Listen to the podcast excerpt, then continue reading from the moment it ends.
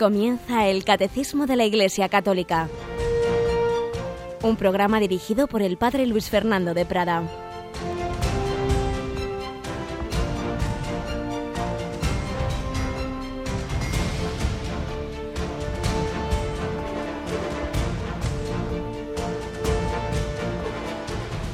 Muy buenos días, querida familia de Radio María. Bienvenidos a esta nueva edición del Catecismo de la Iglesia Católica que además hoy, tras haber ya comentado el prólogo, va a entrar en sus núcleos, va a entrar ya en la primera parte.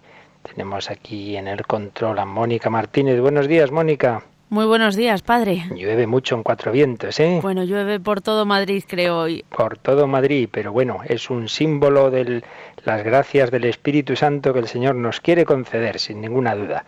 Así que hoy vamos a entrar rápido en materia, que tenemos muchas cosas que comentar, muchas cosas que compartir, pero como siempre vamos a hacer ese primer comentario que hoy nos va a guiar en él nuestro buen amigo y sacerdote don Justo López Melú, ya desde la vida eterna con una de sus pinceladas.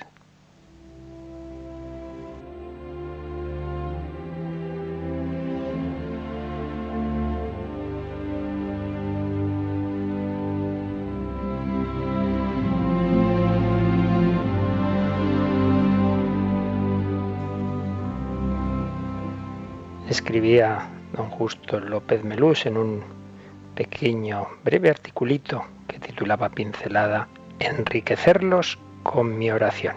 Escribía así, hay personas marginadas porque nadie las ha amado, nadie ha rezado por ellas, no han recibido la porción de amor y de oración a que tenían derecho. Nadie las ha querido ni ha contado con ellas. Por eso no han crecido. Nadie les ha preguntado su opinión. Por eso se han creído inútiles. Nadie las ha admirado ni alabado nunca. Por eso les han faltado estímulos de superación. Se han ido quedando en pobres don nadie. A ninguno de ellos les ha de faltar mi interés y mi oración. Y ya no serán como antes. Los habré enriquecido con mi oración. Quizá no los volveré a encontrar, pero algo ha cambiado en su vida y al final descubrirán que son deudores de las oraciones que un desconocido, en medio del tráfico de la vida, ha derramado furtivamente sobre ellos. Hermosa tarea, preciosa, probadlo.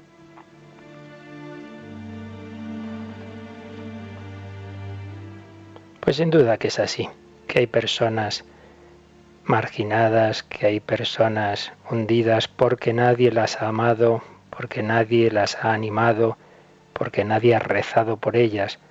Un detenernos a hablar con una de esas personas, un decirle una palabra amable, un estímulo y en cualquier caso una oración nos proponía don Justo, rezad por esas personas que ves por la calle, que te encuentras en tu mismo vagón de metro, por esa persona que te puede parecer a primera vista antipática, enriquecerla con tu oración. Orad por unos y por otros, y es una forma de amor, de caridad, que sin ninguna duda dará su fruto.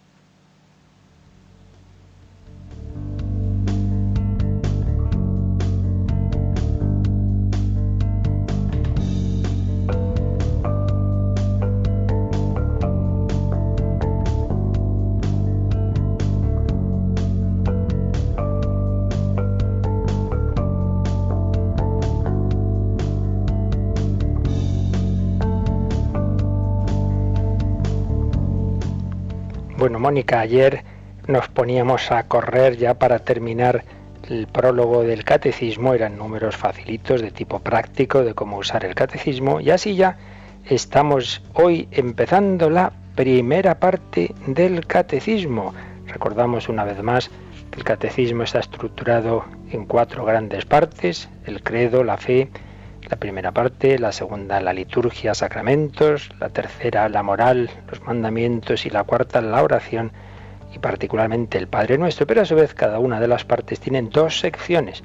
Una primera sección de tipo más fundamental, principios más generales y una segunda más práctica, más concreta, mejor dicho. Pues bien, la primera parte sobre el credo la tiene como segunda sección eso, el credo, cada uno de los artículos del credo. Creo en Dios Padre, Dios Hijo, etcétera. Pero tiene una primera sección que nos va a explicar qué significa precisamente creer. De hecho, esta primera sección se titula Creo, creemos. Aparecen los dos verbos en singular y en plural. Creo, creemos, puesto que la fe es algo personal, creo, pero que participa del creemos de la Iglesia, creo en la comunidad, dentro de la comunidad de la Iglesia, creo en la fe que me ha transmitido la Iglesia. Creo, creemos. Primera sección de la primera parte. Y a su vez tiene un primer capítulo que se titula, una expresión muy, muy bella, El hombre es capaz de Dios. Pero antes de entrar en ese capítulo hay un primer número que precisamente nos va a decir cuáles son los contenidos de esta primera sección del catecismo. Número 26. Mónica, vamos con él. Cuando profesamos nuestra fe, comenzamos diciendo, creo o creemos. Antes de exponer la fe de la Iglesia, tal como es confesada en el credo, celebrada en la liturgia, vivida en la práctica de los mandamientos y en la oración, nos preguntamos qué significa creer. La fe es la respuesta del hombre a Dios, que se revela y se entrega a Él, dando al mismo tiempo una luz sobreabundante al hombre que busca el sentido último de la vida.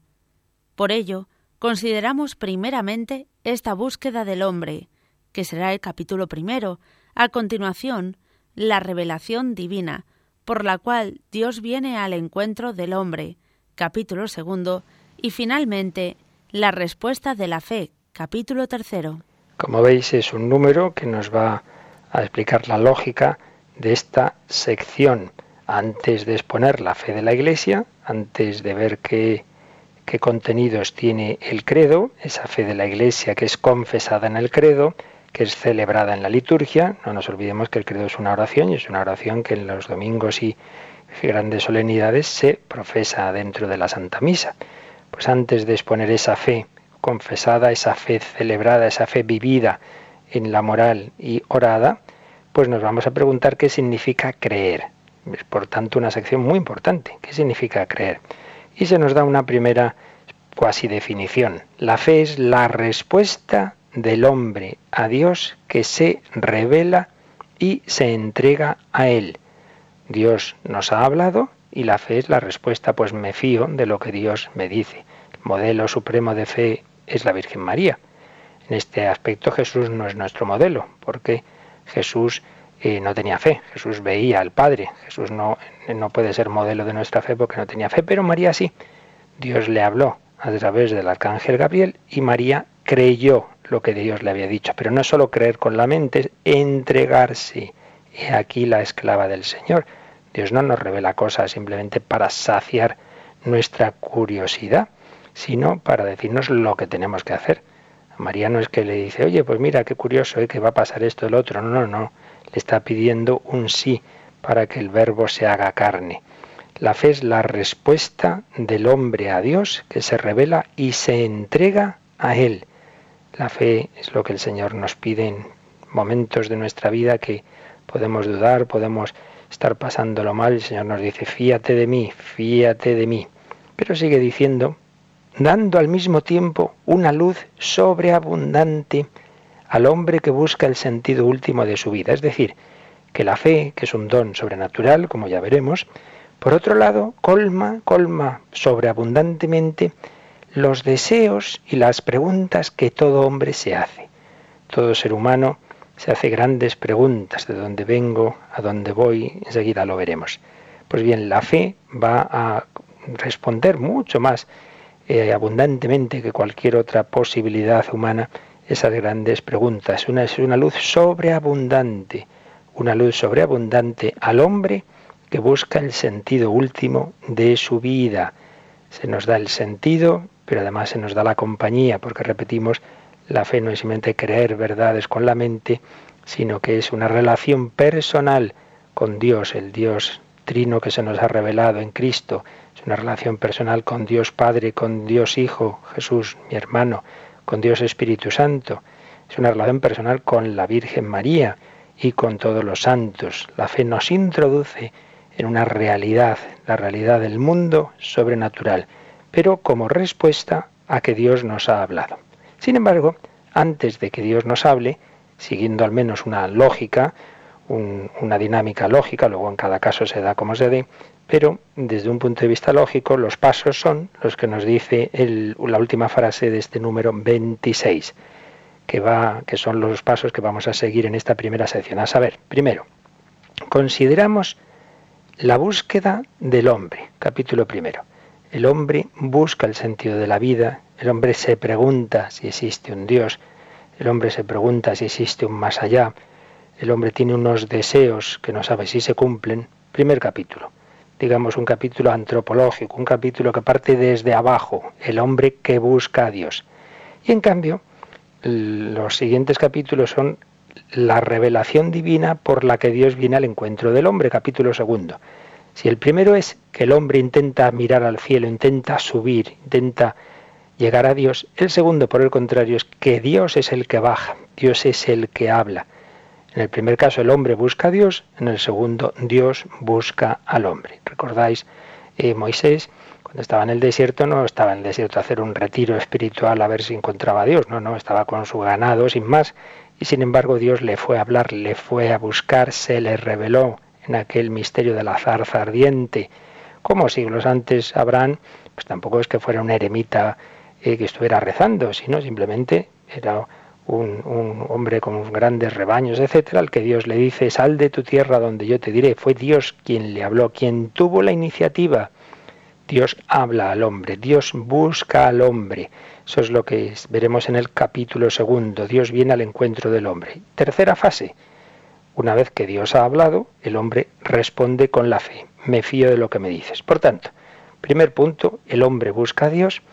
El hombre con sus capacidades naturales se pregunta, si existe Dios, se pregunta cómo conocer a ese Dios, pero por otro lado, Dios habla al hombre. Y una vez que Dios ha hablado al hombre, nos fiamos de lo que nos dice, creemos en ello. Pero antes de llegar a, ese, esa dimensión descendente, antes de ver cómo Dios habla al hombre, el catecismo se va a preguntar si el hombre busca a Dios y hasta dónde puede llegar en esa búsqueda, si el hombre es capaz de conocer a Dios. Y eso es lo que vamos a ver ya en este capítulo primero, que de hecho se titula así. El hombre es capaz de Dios. Mm, viene la palabra capaz entre comillas. El hombre es capaz de Dios. Es una afirmación audaz, muy audaz, porque sería como decir, el hombre tiene un estómago capaz de comer pasta y comer chorizo y. Sí, sí, lo es. Bueno, pues ahora nos preguntamos, ¿el hombre tiene un espíritu capaz de Dios? ¿El espíritu humano es capaz de llegar a Dios? de desear a Dios, de conocer a Dios? Pues se afirma que sí. Bueno, pues vamos a ver si esto es verdad. Y esto es lo que viene en el número 27. Mónica, vamos con él. El deseo de Dios está inscrito en el corazón del hombre, porque el hombre ha sido creado por Dios y para Dios, y Dios no cesa de atraer al hombre hacia sí, y sólo en Dios encontrará el hombre la verdad y la dicha que no cesa de buscar. La razón más alta de la dignidad humana consiste en la vocación del hombre a la comunión con Dios. El hombre es invitado al diálogo con Dios desde su nacimiento, pues no existe sino porque, creado por Dios, por amor, es conservado siempre por amor, y no vive plenamente según la verdad, si no reconoce libremente aquel amor y se entrega a su Creador. Este párrafo que acaba de leer Mónica está tomado del Concilio Vaticano II, la Constitución Pastoral Gaudium et Spes número 19. Primero el catecismo afirma que el deseo de Dios está inscrito en el corazón del hombre.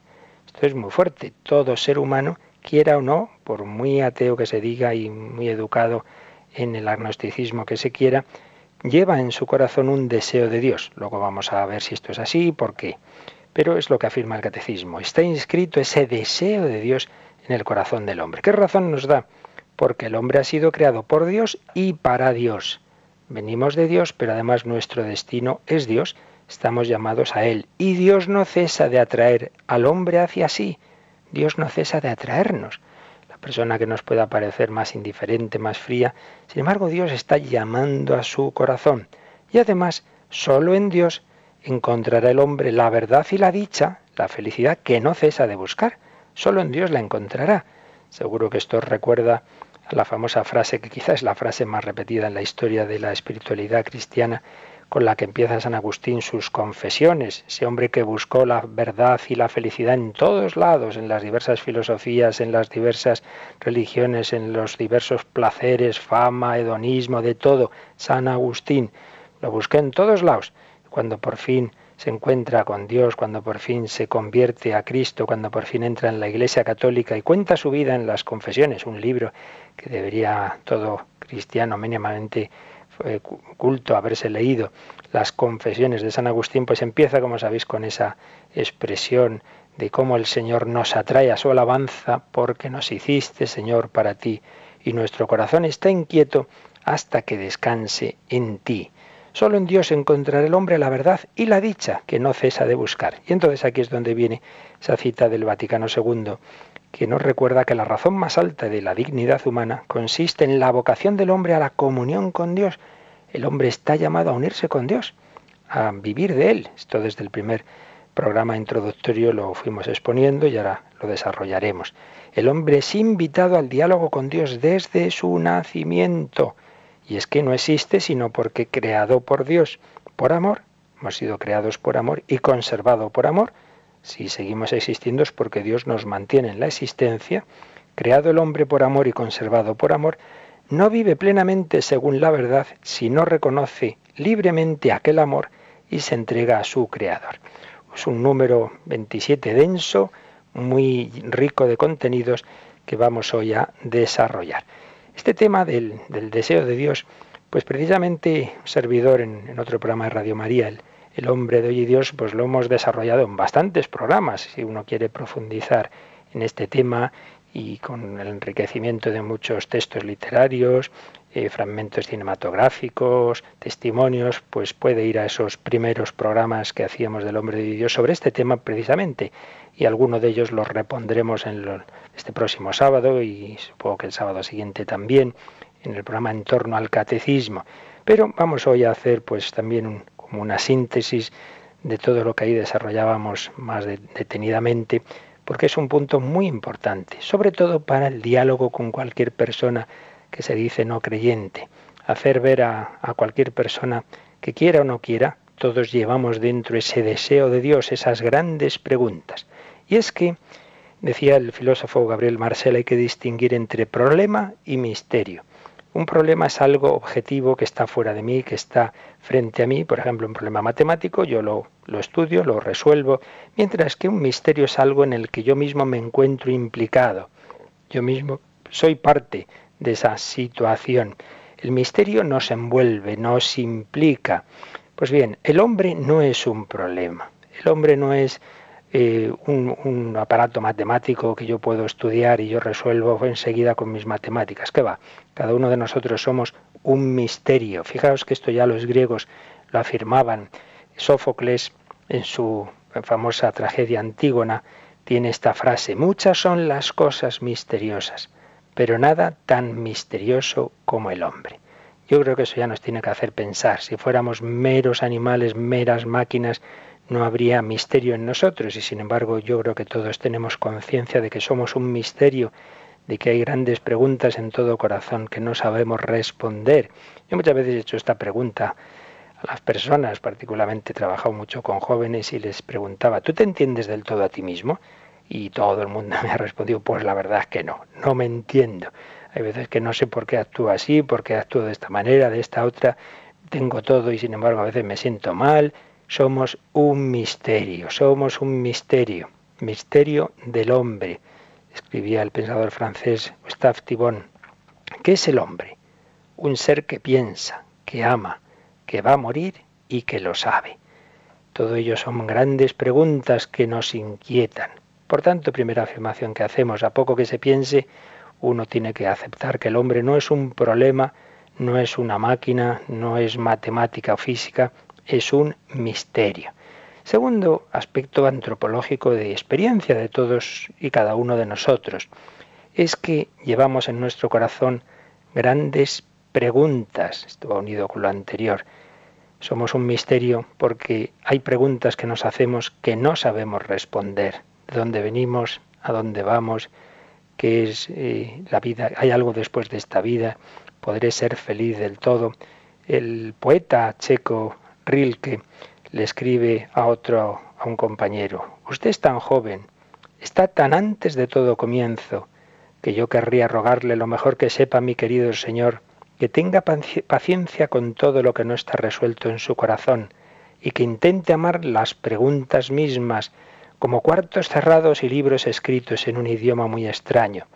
No busque ahora las respuestas, que no se le pueden dar, porque usted no podría vivirlas. Y se trata de vivirlo todo. Viva usted ahora las preguntas. Quizá luego, poco a poco, sin darse cuenta, vivirá un día lejano entrando en la respuesta. ¿Qué decía aquí Rilke? Que tenemos que dejar que esas preguntas broten en nuestro corazón. Alguien dijo que no hay respuesta tan absurda como la que se da a una pregunta que no se hace. Por eso, fijaos, antes de evangelizar directamente, antes de enseguida dar doctrina, decir a una persona lo que creemos, hay que ayudarle a que en ella se susciten las preguntas.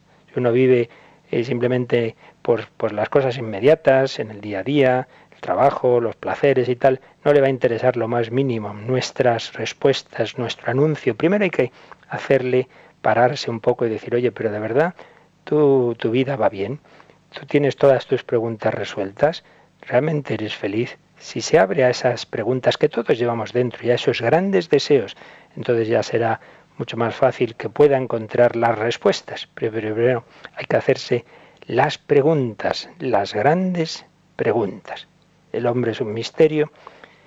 El hombre lleva dentro de sí unas grandes preguntas que no puede responder la ciencia. La ciencia en el sentido estricto de la palabra es la que trata de lo material, de lo mensurable, de lo que podemos meter en una fórmula y evidentemente la ciencia no va a respondernos sobre las grandes cuestiones, no va a hablarnos de la libertad, del amor, no va a hablarnos de la eternidad, no tiene capacidad.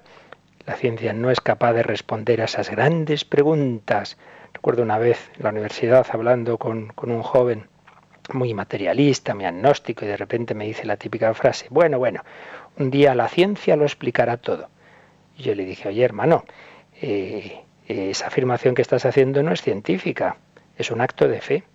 Demuéstrame científicamente que un día la ciencia lo demostrará todo. El pobre se quedó parado porque se dio cuenta que se había quedado pillado en su propia frase. Decir la ciencia lo explicará todo es hacer un acto de fe y de esperanza, que no tiene ningún fundamento científico. De ninguna manera. La ciencia no lo puede explicar todo. Lo más importante queda sin explicar, decía Karl Popper, un gran eh, defensor de la ciencia, quizá el más importante filósofo de la ciencia que ha habido en los últimos tiempos. La ciencia no tiene capacidad de explicar las cuestiones que más le interesan al hombre. Tercera afirmación que hacemos. El hombre tiene unos deseos que no puede reprimir, que no puede extinguir, pero que tampoco puede satisfacer. Es lo que algunos llaman la paradoja del deseo. Toda acción humana busca algo. Todos buscamos algo en nuestras acciones. Pero en realidad buscamos más de lo que esa misma acción directamente está buscando. Todos buscamos algo grande, todos esperamos algo que nos llene del todo, todos buscamos una felicidad plena. Mirad, yo pienso que si nos hacemos esta pregunta, ¿cuándo son más mm, felices los niños? ¿El día 5 de enero, la víspera de Reyes? ¿O unos días después de Reyes ya con sus juguetes? Y casi siempre me han respondido que la víspera porque ese día tienes la ilusión, a ver qué va a ser, qué va a pasar, y días después fácilmente ya los juguetes ya están en un rincón, ya el niño se ha cansado de ellos. Pues esa experiencia nos ocurre mucho en la vida. Esperamos muchísimo de esta amistad, de este amor, de esta persona, de este trabajo, de esta carrera, y cuando ya lo tenemos todo, bueno, pues no era para tanto, no era para tanto. Y antes o después en la vida vamos haciendo la experiencia de que las cosas se nos quedan por debajo de lo que esperábamos esperábamos una plenitud mayor de lo que se nos ha dado. Se ha satisfecho un deseo, pero no el deseo profundo, el deseo profundo que existía tras ese otro pequeño deseo. Paradoja del deseo. No podemos dejar de desear, pero la realidad se nos queda corta. Sería como si nos regalaran un, muñequito que va a pilas, un aparato, y, por ejemplo un, robot, y se acaban las pilas. Entonces voy a la tienda a comprar otras y dicen, no, no, ya no quedan. ¿Cómo que ya no quedan? No, no, ya no se fabrican. Pero hombre, resulta que yo tengo esto que va con unas pilas y esas pilas ya no existen. Pues eso nos pasa a veces en la vida. Empezamos tan contentos y hay un momento dado en que se nos acaban las pilas. No nos da más la vida y parece que ya no hay repuesto. Parece que ya no podemos encontrar lo que necesitamos. Y es que está ese misterio en el hombre, que llevamos en el corazón unos deseos de felicidad, de verdad, de justicia, que no pueden dejar de mover nuestro corazón. Y sin embargo parece que esos deseos no se pueden cumplir. Eh, deseo de verdad, de conocer el sentido último de toda la realidad, la verdad última, por qué existe el ser y no la nada. Se han preguntado tantos filósofos por qué en el fondo merece la pena vivir. Buscamos un amor incondicional, pleno, eterno, alguien que siempre esté ahí, que siempre me sostenga, que siempre me comprenda. Pues los hijos lo esperan de niños pequeños, lo esperan de sus padres, luego de los amigos, de los novios, de los esposos. Y eso es lo que quisiéramos, pero luego la realidad se queda muy cortita, pues no me han dado lo que yo me esperaba. Buscamos el pleno gozo, algo que nunca termine. En definitiva, buscamos la felicidad eterna, la vida eterna para uno mismo y para todos los que queremos. Aquella famosa frase de Gabriel Marcel, amar a una persona es decirle, tú no morirás. Ese deseo de felicidad es el tema musical de fondo de todas las canciones, es, digamos, la nota fija el deseo de satisfacción total no te vale el 95%. Queremos una felicidad plena, algo que dure para siempre, también el lunes por la mañana. Esa nota resuena en nosotros sin nosotros. No suena porque le demos cuerda, sino que es previa a nosotros. Todas las preguntas, todos los deseos del hombre terminan en esa nota. La sed de felicidad. Tenemos ese deseo. Y mirad, esto es tan real que en cualquier obra humana, en cualquier obra literaria, en cualquier película que simplemente refleje la experiencia humana, pues lo vemos, aunque no tenga esa, esa obra ningún sentido religioso, sino a veces todo lo contrario. Y vamos a escucharlo pues en una película que no es que sea precisamente una catequesis eh, de la conferencia episcopal de ninguna manera, ni su director tiene un planteamiento religioso, pero responde y refleja el deseo humano. Una película sobre el mundo de la prostitución, una película española, Princesas, en la que vamos a escuchar un diálogo muy impresionante. Bueno, en realidad solo escuchamos a una persona hablar, están hablando de dos prostitutas, una española con otra latinoamericana. Lo que pasa es que la latinoamericana simplemente escucha, escucha este monólogo de la protagonista que está hablando de los deseos de su corazón. Creo que vale la pena escuchar con atención porque vemos cómo en una obra laica, en una obra sin sentido religioso, sin embargo, aparece justamente lo que nos estaba explicando aquí el catecismo. Eso es que te han pasado cosas buenas y las echas de menos. Yo, por ejemplo, no tengo nostalgia de nada. Porque nunca me ha pasado nada tan bueno como para echarlo de menos.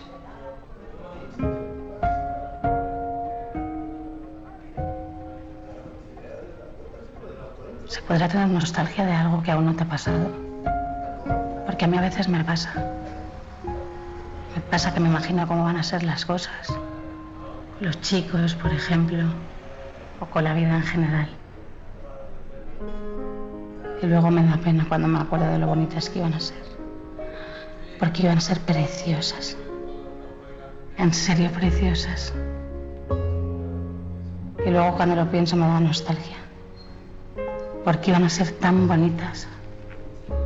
Cuando me doy cuenta de que aún no han pasado y que a lo mejor no pasan nunca, me pongo súper triste. Súper triste, tía. Pero es como una tristeza cuenta. Como la fianza de cuando alquilas una casa, pero con tristeza. Que la pones por delante, porque total, sabes que la vas a acabar utilizando igual.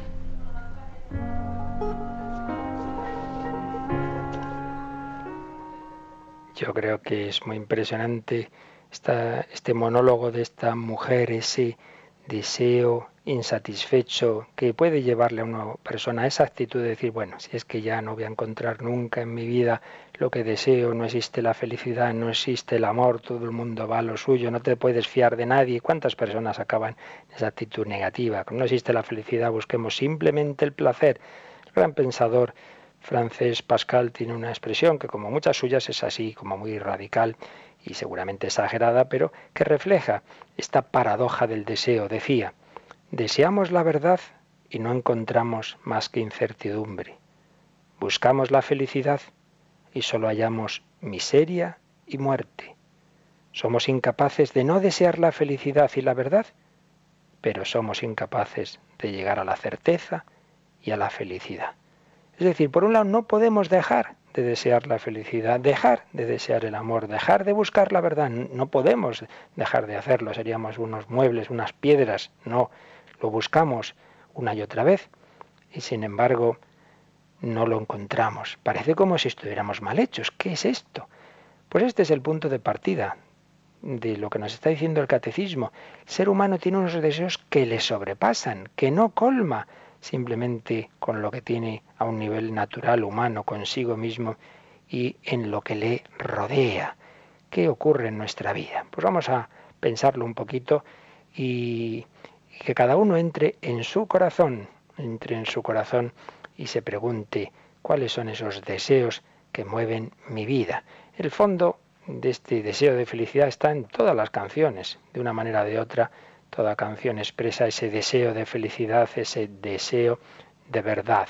La famosa banda sonora de la película de Cameron Titanic, pues también lo expresa, ese deseo de un amor para siempre, un amor que dure eternamente y sin embargo ese deseo de algo permanente que estaba expresado en el propio barco que se suponía que nunca se iba a hundir y se hundió en el primer viaje, pues expresa esa paradoja humana.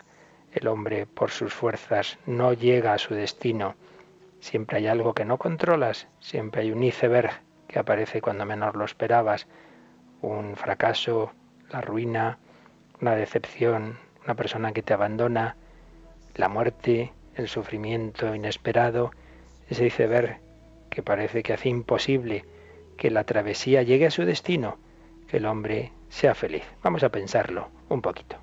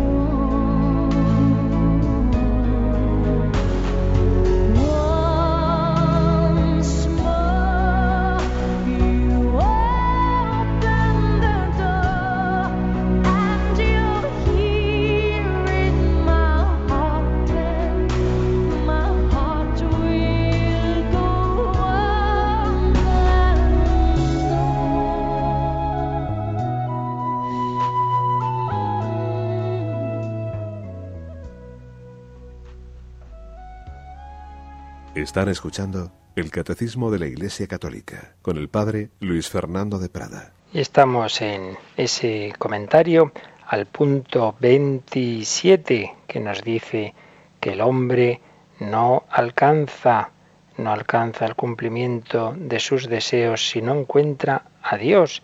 El hombre ha sido creado por Dios y para Dios y estamos pues haciendo caer un poco en la cuenta de esa experiencia eh, universal, pero que a veces se nos olvida, cuando las cosas nos van muy bien, se nos olvida esto, se nos olvida que no podemos cumplir todos nuestros deseos simplemente con nuestra propia realidad humana, con lo que nos rodea. Y esto hay, que transmitirlo también, porque si no, antes de hablar de Dios hay que hacer ver a las personas que lo necesitan, aunque se crean que no que todos tenemos algo en nosotros abierto a una plenitud que no encontramos simplemente a ese nivel natural. Todos buscamos algo muy grande. Recuerdo al escritor fallecido hace pocos años, Francisco Ayala, falleció muy mayor, pues precisamente cuando cumplía 103 años le entrevistaban en un periódico y le preguntaban, ¿a qué aspira usted, don Francisco?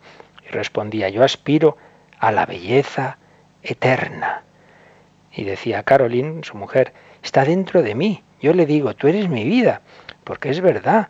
Yo no quiero ni quisiera tener otra vida en la que Caroline no estuviera. Es usted un eterno enamorado, sí, eternísimo, archeterno, supraeterno. Pues bien, este deseo de una vida eterna con otra persona que tenía don Francisco, pues expresaba esto mismo, que todos buscamos una plenitud que no acabe nunca, pero eso humanamente no lo podemos alcanzar. De hecho, como digo, murió poco después, pues separado obviamente en su muerte de su mujer. Entonces esos deseos que el hombre tiene no se cumplen. Es que estamos mal hechos. ¿Qué es lo que pasa aquí? De momento vamos a fijarnos en ese límite que tenemos. El hombre tiene como una especie de incapacidad de satisfacer plenamente esos anhelos. Por ello, nada nos llena del todo permanentemente. Por eso podemos tener de todo y sin embargo experimentarnos vacíos. Una vaca la pones ahí en un prado pastando y ya está tan contenta, no se hace problemas existenciales. Tampoco nos imaginamos un mono comiendo unos plátanos y preguntando si la vida tiene sentido, no nos lo imaginamos, ¿verdad? Y en cambio el hombre puede tener de todo, de todo, materialmente y humanamente, y sin embargo preguntarse, bueno, ¿y esto es todo? ¿La vida no da para más? Siempre es este cielo gris, esta lluvia, este, esta, este vacío de, la vida, no hay otra cosa. Y muchas veces nos quedamos en un reduccionismo, pues ya que no existe la felicidad, vayamos simplemente al placer inmediato, pero eso no nos llena, no nos satisface. También buscamos la plena justicia. Nos duele cuando vemos la injusticia en el mundo. Sin embargo, en ninguna sociedad la consigue, ninguna. Cuando se pretende por la fuerza se acaban en los totalitarismos siempre vemos esa desproporción entre lo que deseamos y lo que encontramos. Algo se muere en el alma cuando un amigo se va, dice esa famosa canción. Parece que la vida se despide, el corazón desea que la vida vaya más y sin embargo el barco se hace pequeño. Todo se va haciendo pequeño, va perdiendo su brillo. Humanamente el corazón se va arrugando, se va haciendo pequeño y nos duele esa ausencia de aquel amigo que perdí o de aquella persona que falleció y nos duele aquella decepción y aquella soledad porque estamos hechos para la compañía.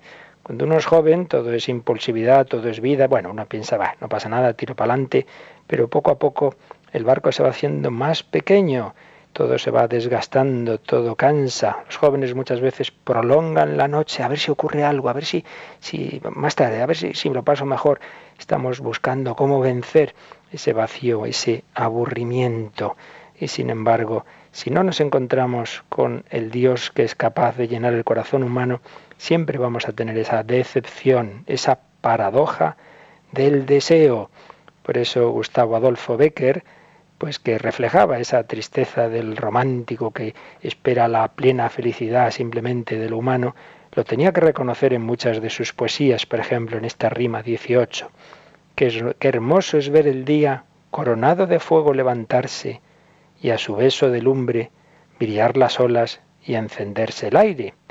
Qué hermoso es tras la lluvia del triste otoño en la azulada tarde, de las húmedas flores el perfume aspirar hasta saciarse. Qué hermoso es cuando en copos la blanca nieve silenciosa cae de las inquietas llamas, ver las rojizas lenguas agitarse. Hasta aquí, como veis, todo muy bonito. Pero al final, qué hermoso es cuando hay sueño, dormir bien y roncar como un sochantre, y comer y engordar. Y qué desgracia que esto solo no baste. Qué desgracia que esto solo no baste. Parecía que iba a decir que bien, que todo es tan bonito en el mundo, pues ya estamos tan contentos. No, no. Qué desgracia que esto solo no baste. Decía Julian Green, su diario escribía, el hombre moderno busca llenar un vacío infinito, el grande vacío interior, que no puede ser colmado por ninguna distracción o placer. El hombre puede tener de todo y sin embargo sigue experimentando ese vacío. Estamos hechos para el infinito, estamos hechos para Dios. Nos hiciste, Señor, para ti. Nuestro corazón está inquieto hasta que descanse en ti. Eh, habéis oído en Radio María el testimonio de esta modelo colombiana, amada Rosa Pérez, testimonio completo que está dentro de ese CD de testimonios. Vamos a escuchar solo un momentito cuando ella dice que llega a Hollywood, que es muy famosa, que tiene de todo, y sin embargo la experiencia de su corazón, lo que está experimentando en ese momento, que es pues un ejemplo justamente de lo que estamos hablando. Creo que vale la pena, como un poco resumen de, esa experiencia de que nos habla el catecismo, este testimonio de Amada Rosa Pérez en ese momento de su fama. Pues yo me fui a Estados Unidos y con todo el recorrido que llevaba de fotos, eh, pasarela, televisión, ser famosa, ser reconocida, que me pedían autógrafos, yo en el fondo sentía que algo me hacía falta. Yo decía, ¿qué es ese algo que me hace falta, que no me hace sentir plena? Esa felicidad que buscamos todos y que la buscamos en el mundo y jamás la van a encontrar en el mundo, jamás la encontré en el mundo, jamás. Lo tenía todo y no tenía nada. Estaba llena, pero llena de vacíos. Y cada vez que pecaba, porque no le voy a contar mis pecados porque no alcanzo a contar eh, cada vez que me sumergía más en otras cosas, el vacío iba creciendo y se iba agrandando y se iba agrandando. Y eran unas depresiones horribles y no sabía qué era lo que me pasaba, no me hallaba, me sentía insatisfecha, me sentía vacía, no, sabía ni, no sabía, no sabía para dónde coger, no tenía rumbo. Eh, increíble, ¿no? Y lo tenía todo. Y es lo que muchos jóvenes y muchas personas creen que con las cosas materiales vamos a ser felices. Em, y el vacío que no llena Dios lo llenan los vicios, ¿sí o no? Ahí es donde nos, siempre nos refugiamos, en la droga, en el alcohol, en la inmoralidad sexual, porque la sociedad hoy en día nos hace creer muchas cosas. Nos hace creer que el sexo es libre, que es lo más rico, nos hace creer que tener un buen carro eh, te va a dar la felicidad, nos hace creer que teniendo poder o llegando a ser el mejor político también vaya a llegar a ser feliz y dominar el mundo y resulta que por dentro estamos viviendo la procesión más grande. Es como veis una experiencia universal.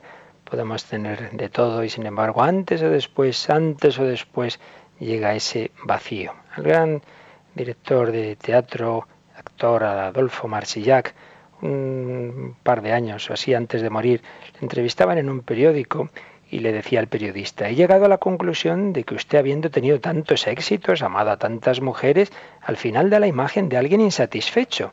Y respondía, creo tener una intuición de lo que me pasa. Pensaba que una vez que consiguiera el éxito, me iba a sentir satisfecho y repleto, como un cuenco que se llena y el líquido llega a los bordes. Pues no, no he sentido esa satisfacción. Sí las he tenido momentáneas, pero yo no estoy contento. Tal vez es que su ansia de felicidad es desmesurada. Sí, mi ambición de felicidad. Creía que llegaría a descubrirla y no ha sido tan estupendo. Soy un agnóstico en la vida y en el teatro, y sin embargo hay una zona de mí mismo que me dice, sigue, a lo mejor no has buscado bien y te espera algo fantástico en un rincón. La idea de que todavía me pueda pasar algo maravilloso es lo que explica que sea un trabajador incansable. Adolfo Marsillac se declaraba agnóstico, no conocía a Dios, no tenía fe, pero reconocía, por un lado, que no estaba pleno, que habiendo tenido éxitos en su vida, su vida le había ido bien y sin embargo le faltaba algo.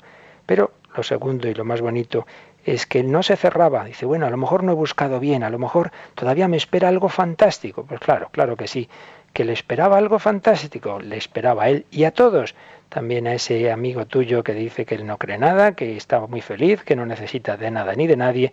También a ese hay que hacerle ver y hay que hacerle entrar en su corazón hacerse esas grandes preguntas y para que sea sincero consigo mismo y reconozca que antes o después uno experimenta ese mismo vacío que nos hablaba Amada Rosa o que nos hablaba Adolfo Marsillac, que reconozca pues lo que nos dice el catecismo, que el hombre no vive plenamente si no reconoce libremente el amor de Dios y se entrega a su creador, porque el hombre ha sido creado por Dios y para Dios, y solo en Dios encontrará el hombre la verdad y la dicha que no cesa de buscar.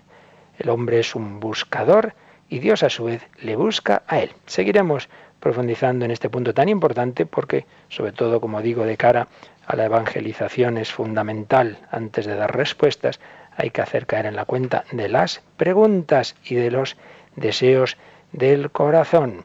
Pues lo pensamos mientras oímos una canción que nos habla de esa búsqueda que el hombre hace del verdadero oro de la felicidad, aunque es el Señor quien nos busca a nosotros, mientras pues os van a recordar el indicativo del, teléfono y del correo electrónico por si en estos últimos minutos queréis hacer eh, alguna pregunta o algún comentario también sobre este tema que hoy hemos expuesto.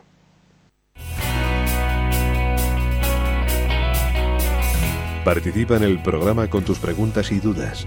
Llama al 91 153 8550. También puedes hacerlo escribiendo al mail catecismo arroba radiomaria.es. Catecismo arroba radiomaria.es.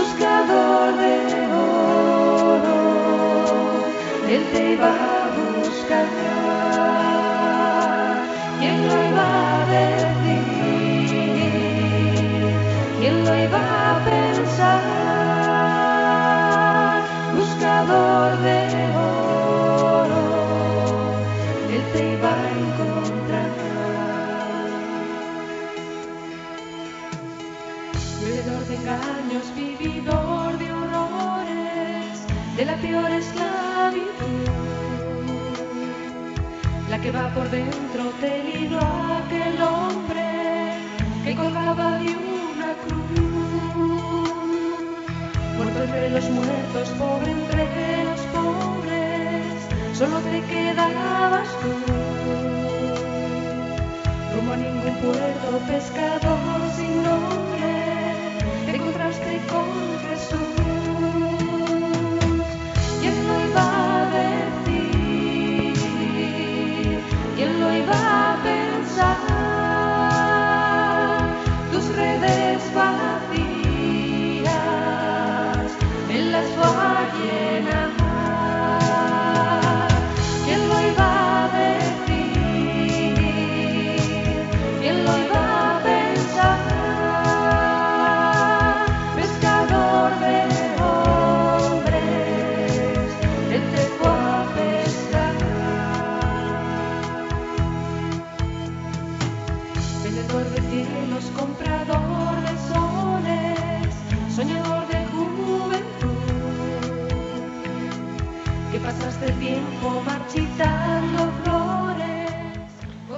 Nos pregunta Lourdes, nos pide que repitamos la cita de Pascal. Lo hacemos con mucho gusto porque vale mucho la pena. Deseamos la verdad y no encontramos más que incertidumbre. Buscamos la felicidad y solo hallamos miseria y muerte. Somos incapaces de no desear la felicidad y la verdad y somos incapaces de llegar a la certeza y a la felicidad. También os comentaba un correo de ayer a propósito de el ejemplo que poníamos de cómo Jesús fue eh, exponiendo las cosas poco a poco a sus apóstoles a lo largo de tres años. Si sería bueno aplicarlo a la catequesis de confirmación, que muchas veces dura esos tres años, como Jesús fue instruyendo lentamente a sus discípulos, pues también en la catequesis y se va transmitiendo lentamente, progresivamente esa enseñanza a los chicos. Por supuesto que sí, es un ejemplo, pues claro, el fundamento y de toda acción apostólica es lo que Jesús hizo con sus apóstoles. Y creo, Mónica, tienes por ahí algún comentario, ¿verdad? Así es, padre. Nos ha llamado María Teresa de Palma y nos ha comentado que una vez, pues una persona hablando con ella le dio mucha luz acerca de la fe y le dijo que cuando, eh, bueno, pues que cuando vivo lo que creo me siento bien y eso para mí es una garantía de que lo que creo es verdad. Cuando vivo lo que creo me siento bien.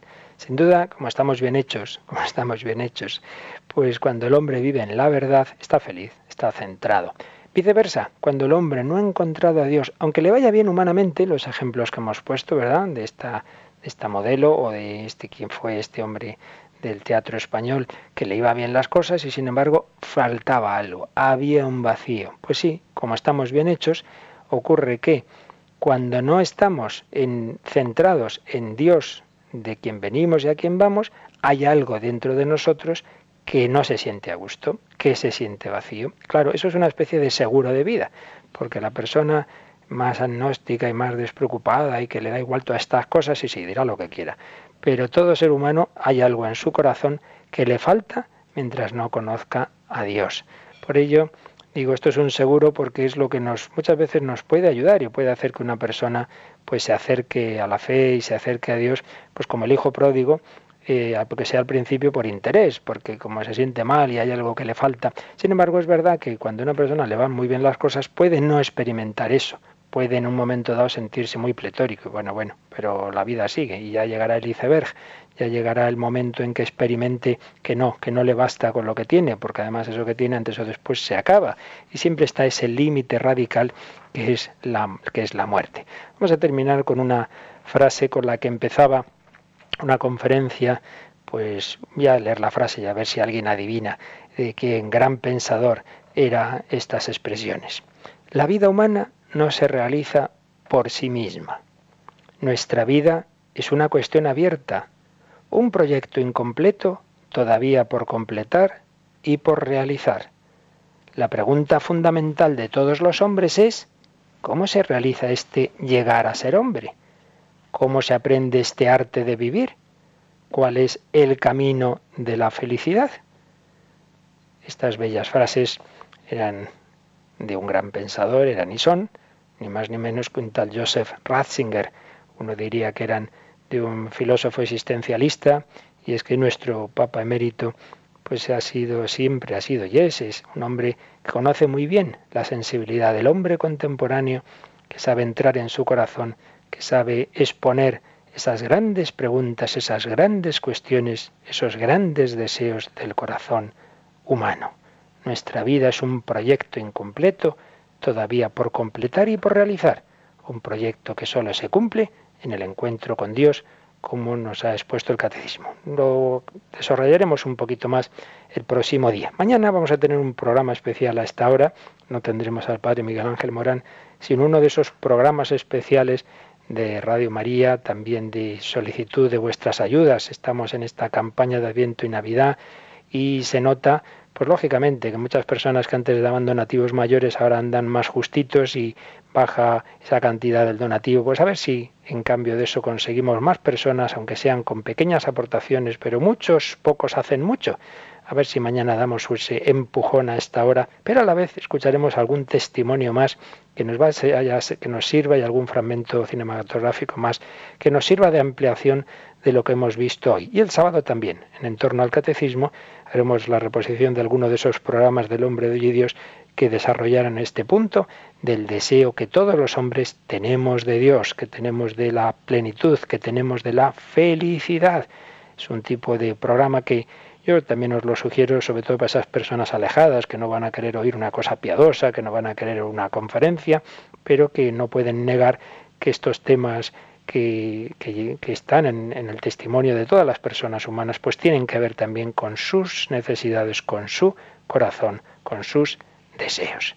Pues ya sabéis, a partir de las 9 nuestros voluntarios del 902-500-518 están ya atendiendo el teléfono para vuestras informaciones, para vuestros donativos.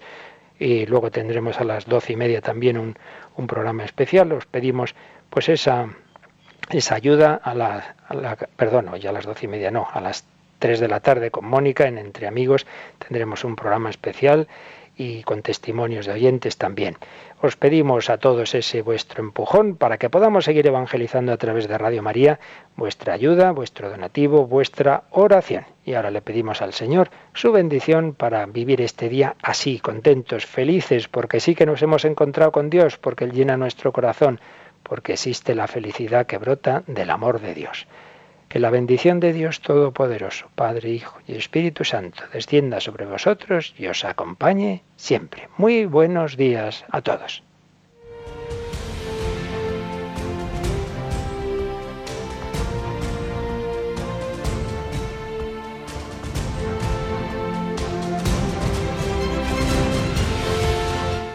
Han escuchado en Radio María el Catecismo de la Iglesia Católica